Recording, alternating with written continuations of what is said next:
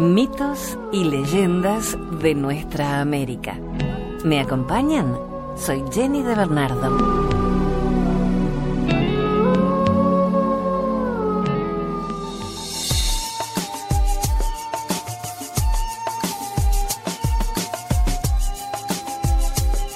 Una leyenda es un relato tradicional o folclórico, habitualmente regionalizado o localizado, que originariamente pudo haber sido verdadero o contuvo una parte de verdad, pero que al transmitirse oralmente se ha ido modificando hasta convertirse en fantástico.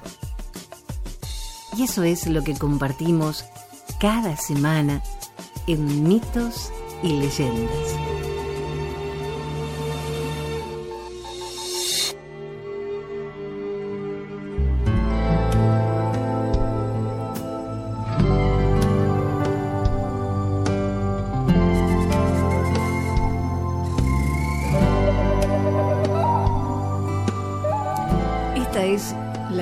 De la laguna del Caldén Solitario.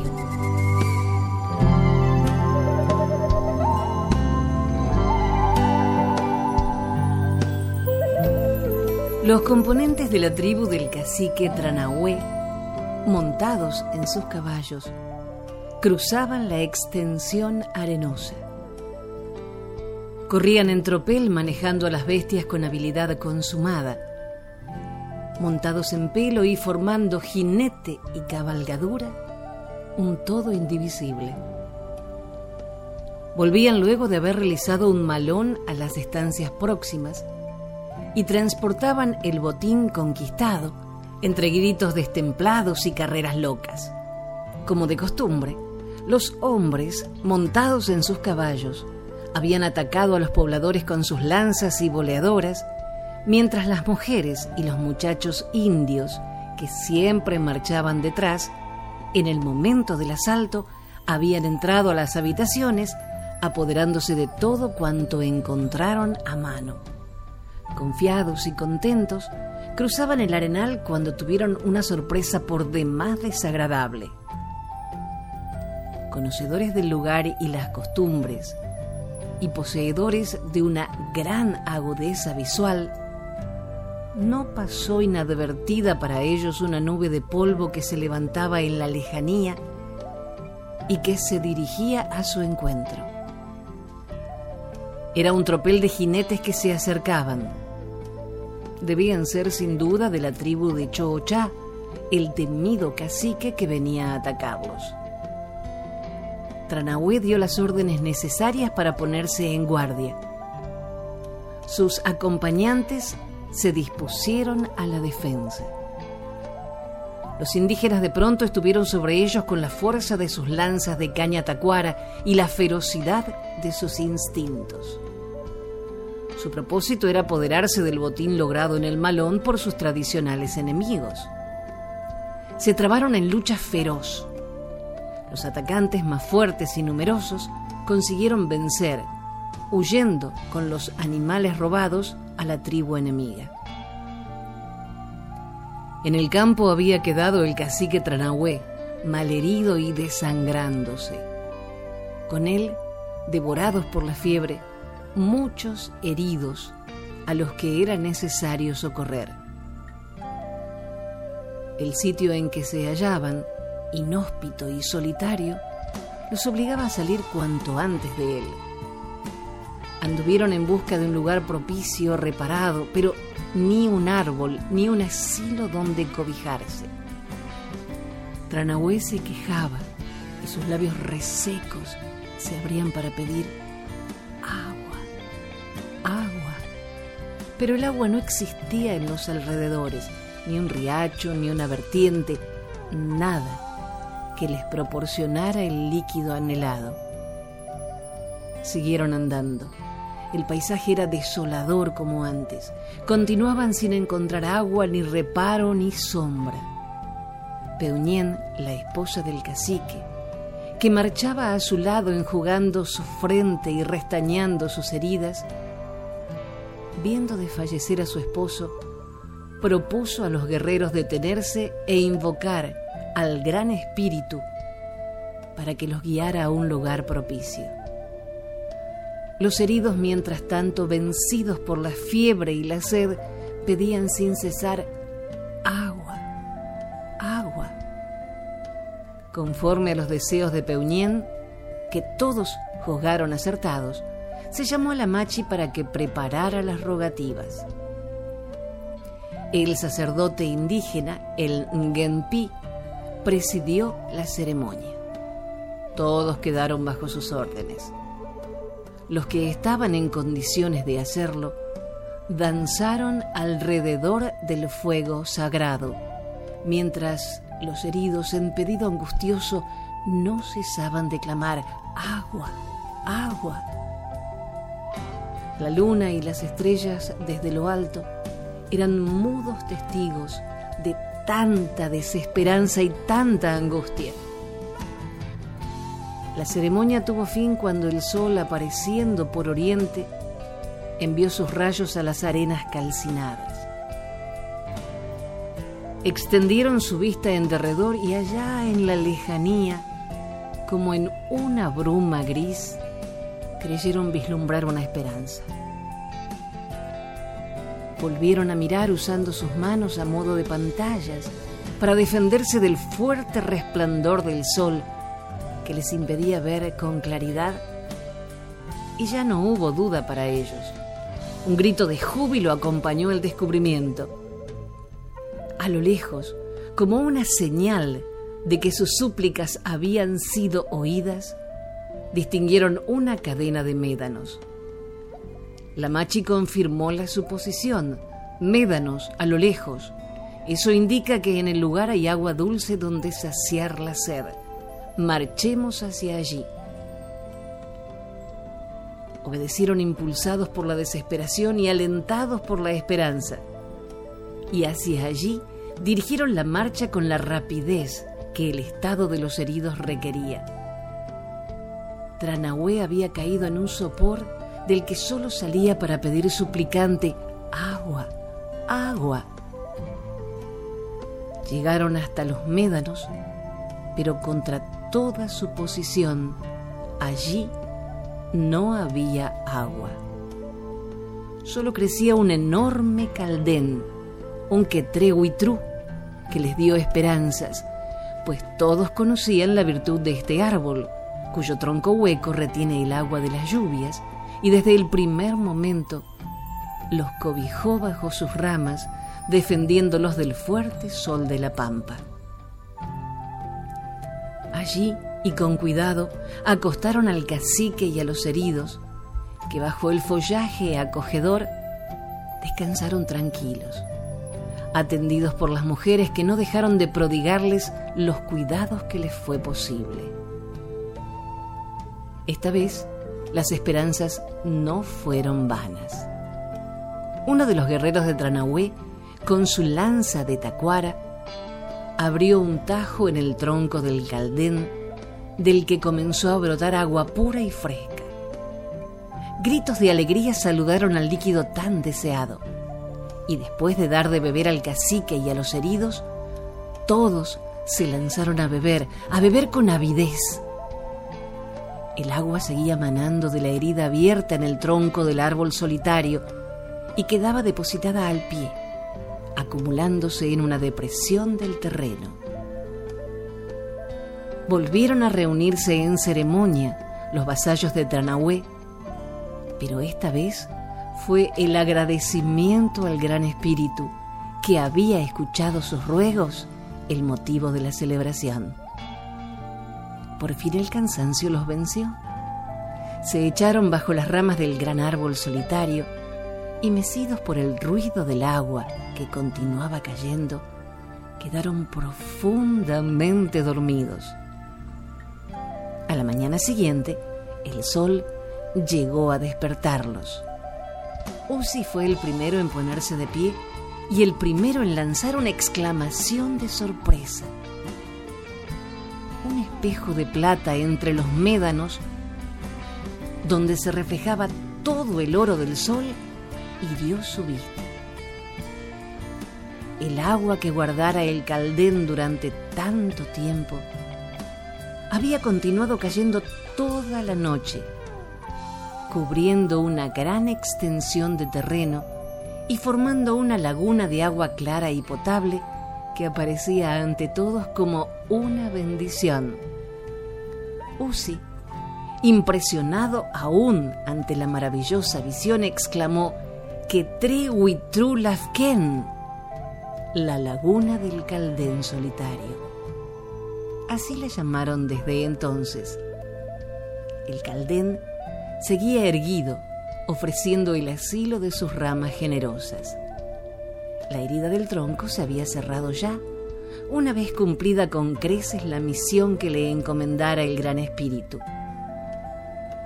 Merced al líquido providencial y a los cuidados prodigados, Tranahue curó de sus heridas y recobró la salud perdida reinó sobre sus súbditos como lo hiciera hasta entonces. Vueltos a la normalidad, el cacique decidió retornar con la tribu a sus dominios abandonados durante tanto tiempo. Pero los principales jefes, interpretando el sentir de los vasallos de Tranahue, agradecidos al que y Tru, pidieron al cacique que se levantaran allí los toldos en el lugar donde habían salvado sus vidas, junto a la que Trewi Trulafken, que les prometía campos fértiles y abundante alimento. Convencido Tranahue de la razón invocada por su pueblo y agradecido él mismo al solitario Caldén, accedió al pedido que se le hacía y allí, al amparo de los médanos, junto a la que Tregu y Trulafken levantaron su toldería que ocuparon desde entonces.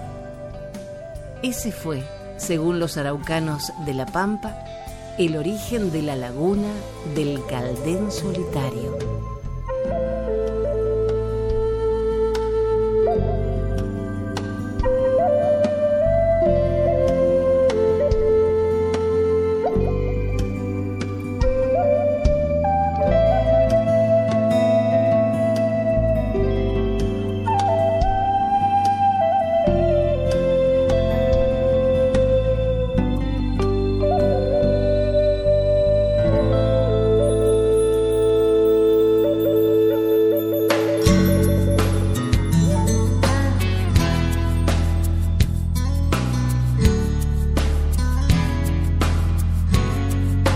Contarles una historia de los indios Mascogee de la Confederación Creek. Cómo la abuela araña se robó el sol.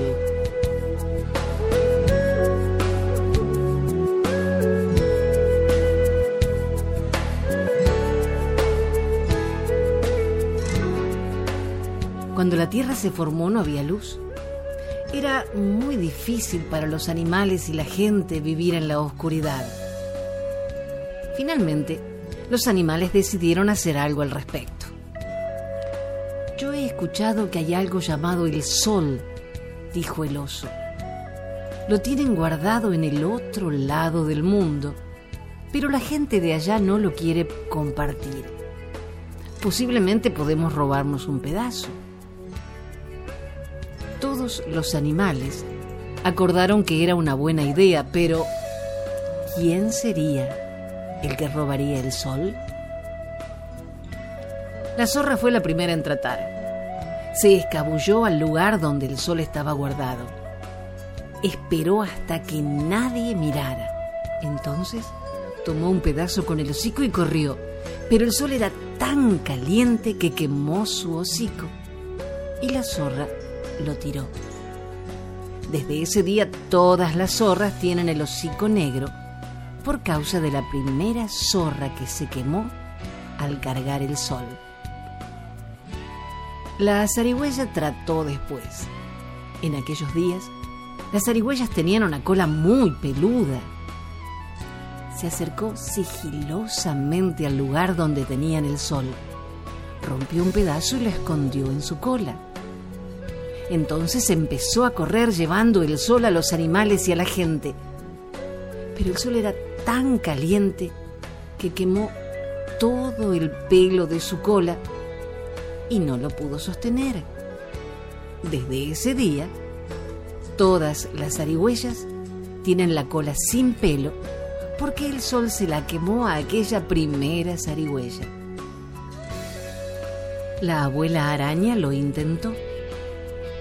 En lugar de sostener al sol, tejió una bolsa de su telaraña. Puso la pieza de sol en su bolsa y la cargó de regreso. Ahora la pregunta era, ¿dónde poner al sol? La abuela araña les dijo, el sol debe estar arriba en el cielo. Así todos podrán verlo y beneficiarse de su luz. Todos los animales accedieron, pero nadie podía llegar lo suficientemente alto. Aunque lo cargaran a la punta del árbol más alto, no sería lo suficientemente alto para que todos en la tierra lo pudieran ver. Entonces, decidieron hacer que una de las aves llevara el sol a lo alto del cielo. Todos sabían que el sopilote podría volar más alto, así que él fue el elegido.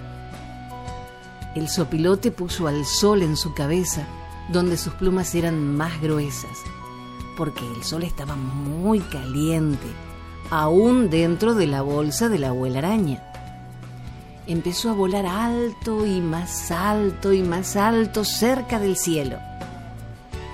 Mientras volaba, el sol se ponía más caliente. Subió y subió, alto y más alto, y el sol se ponía más y más caliente. Quemaba la bolsa de la abuela araña, pero el sopilote siguió volando hasta alcanzar lo más alto del cielo. Siguió subiendo y el sol se ponía más caliente. Ahora quemaba las plumas de su cabeza, pero continuó.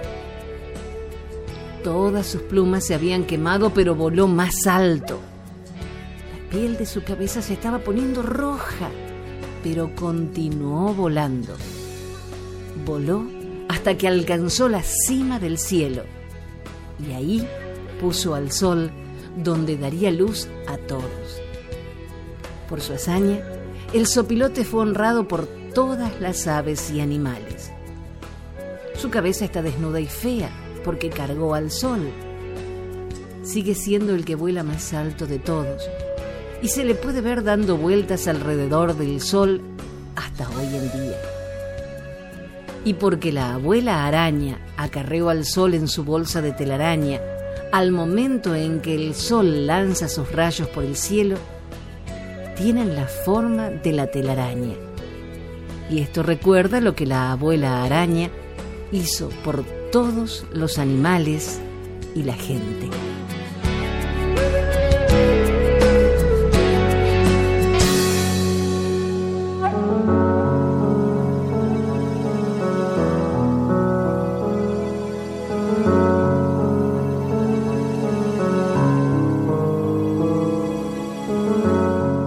Quechua o quichua es un etnónimo empleado para designar a pueblos indígenas originarios o emigrados de los actuales estados de Argentina, Bolivia, Chile, Colombia, Ecuador, el Perú.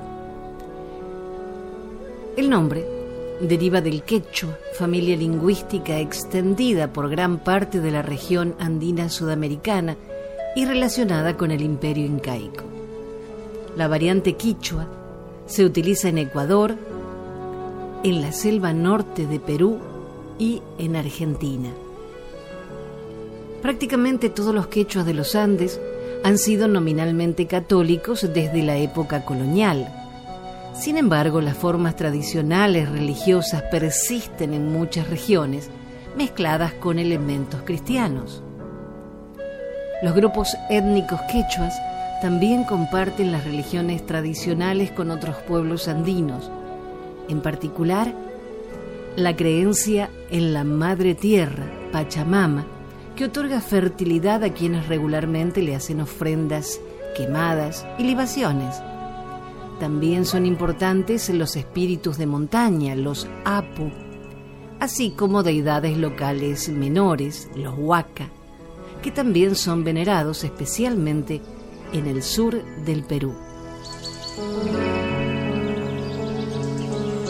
La quinina que se encuentra naturalmente en la corteza del árbol cinchona es conocida por ser utilizada por los quechuas para los síntomas de malaria. Cuando se mastica, la coca actúa como un suave estimulante y suprime el hambre, la sed, el dolor y la fatiga. También se utiliza para aliviar la enfermedad de las alturas. La quinina es el más fuerte de los cuatro alcaloides que se encuentran en la corteza de los árboles del género cinchona. De estos árboles existen aproximadamente 23 especies, todas oriundas de América del Sur y crecen a lo largo de la cordillera oriental de los Andes. Su descubrimiento se remonta al siglo XVIII, durante una de las grandes expediciones científicas que se organizaban a Sudamérica desde Europa. Cuentan que un jesuita español descubrió que los indios de América Central usaban la corteza molida de unos árboles que ellos llamaban quinaquina para curar la malaria. Los monjes utilizaron este remedio para salvar de la muerte a la condesa de Chinchón, Ana de Osorio, esposa del virrey del Perú, aquejada de lo que entonces denominaban fiebre de los pantanos. Vamos a compartir ahora la leyenda de otro árbol, el algarrobo.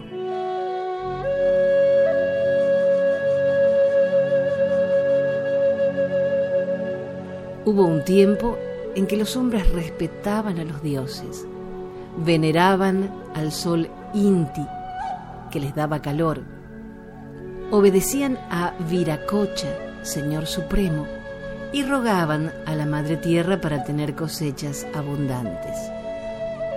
Así era antes de que Kunak abandonara el templo antes de comenzar el hambre. Kunak se había detenido en la montaña para orar por el éxito de su viaje y luego de poner masticadura de coca en la piedra cóncava de una apacheta dedicada a la Pachamama, continuó su marcha.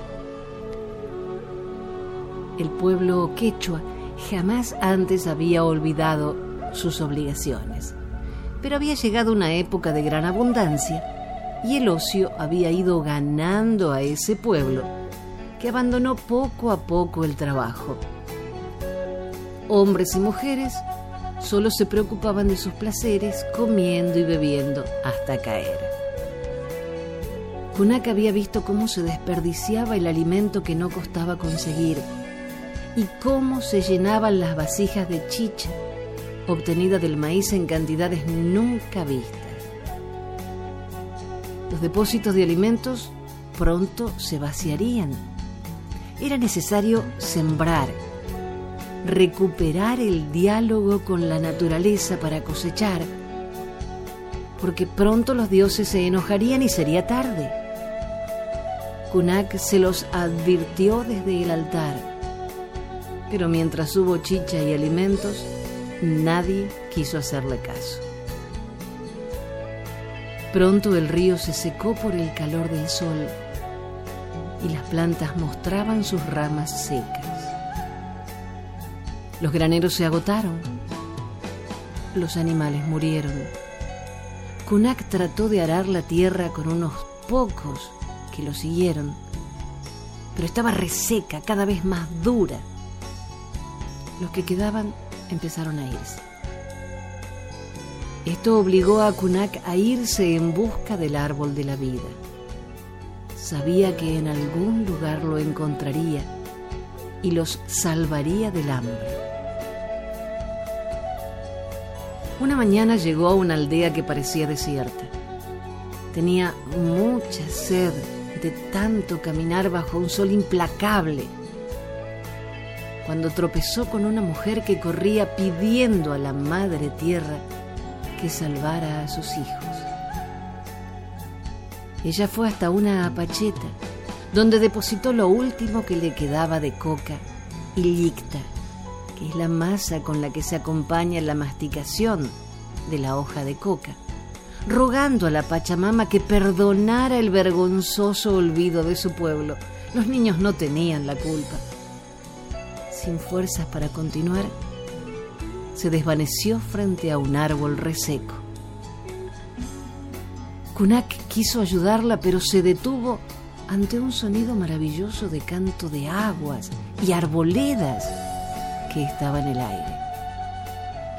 Era la Pachamama que hablaba a la mujer para decirle que cuando despertara debía abrir sus brazos para recoger las vainas doradas que el árbol le regalaría.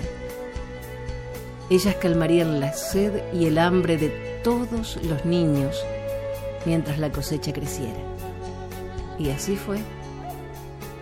Cuando Urpila despertó recordó la voz de la Madre Tierra y acompañada de Kunak, que al fin había encontrado el árbol de la vida, recogieron los frutos y corrieron a la aldea para dar la buena noticia. Todos salieron a buscar las vainas milagrosas, mientras Urpila repartía el alimento concedido por la Pachamama entre sus hijos.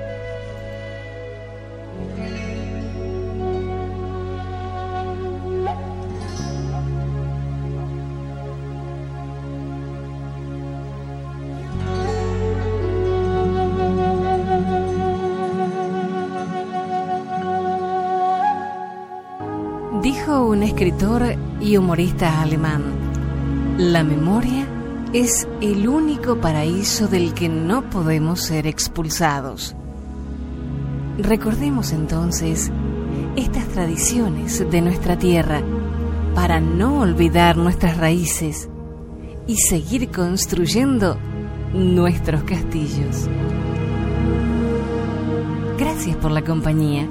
Soy Jenny de Bernardo.